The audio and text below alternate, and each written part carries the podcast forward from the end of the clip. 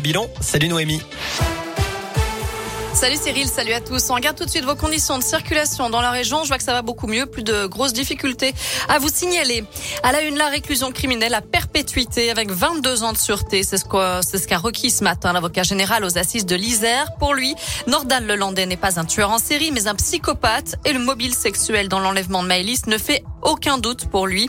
Des réquisitions que salue Maître Boguet, l'avocat du père de Maëlys la dangerosité criminelle, la nature même des faits qui sont reprochés à Nordal Lelandais, en ce que elle convoque euh, les actes les plus horribles puisqu'ils sont subis par euh, l'enfance qui incarne euh, également l'innocence.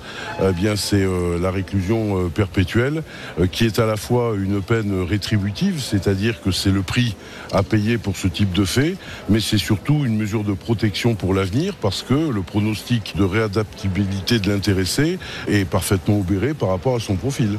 La plaidoirie de la défense a débuté cet après-midi. Le verdict est attendu demain. Le soulagement dans l'Ain, l'homme de 38 ans porté disparu depuis ce matin dans le département a été retrouvé sain et sauf d'après les gendarmes. Ils avaient lancé un appel à témoins puisque cet homme avait quitté son domicile de Rérieux à bord de sa voiture sans donner de nouvelles à ses proches. Une championne olympique de retour dans la région, Chloé Trespech, la snowboardeuse lyonnaise qui a décroché l'argent à Pékin.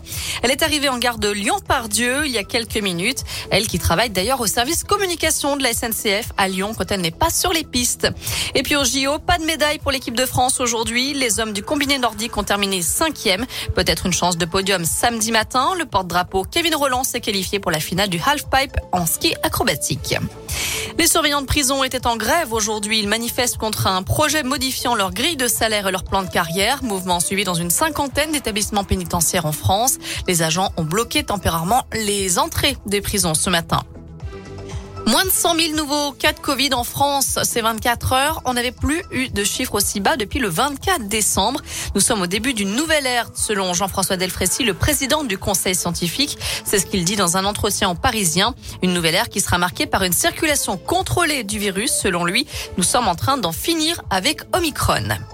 C'est officiel, la France quitte le Mali, poussée dehors par la junte au pouvoir. Emmanuel Macron a confirmé ce matin le retrait militaire. La France lutte contre le terrorisme depuis 2013 au Mali avec l'opération Barkhane.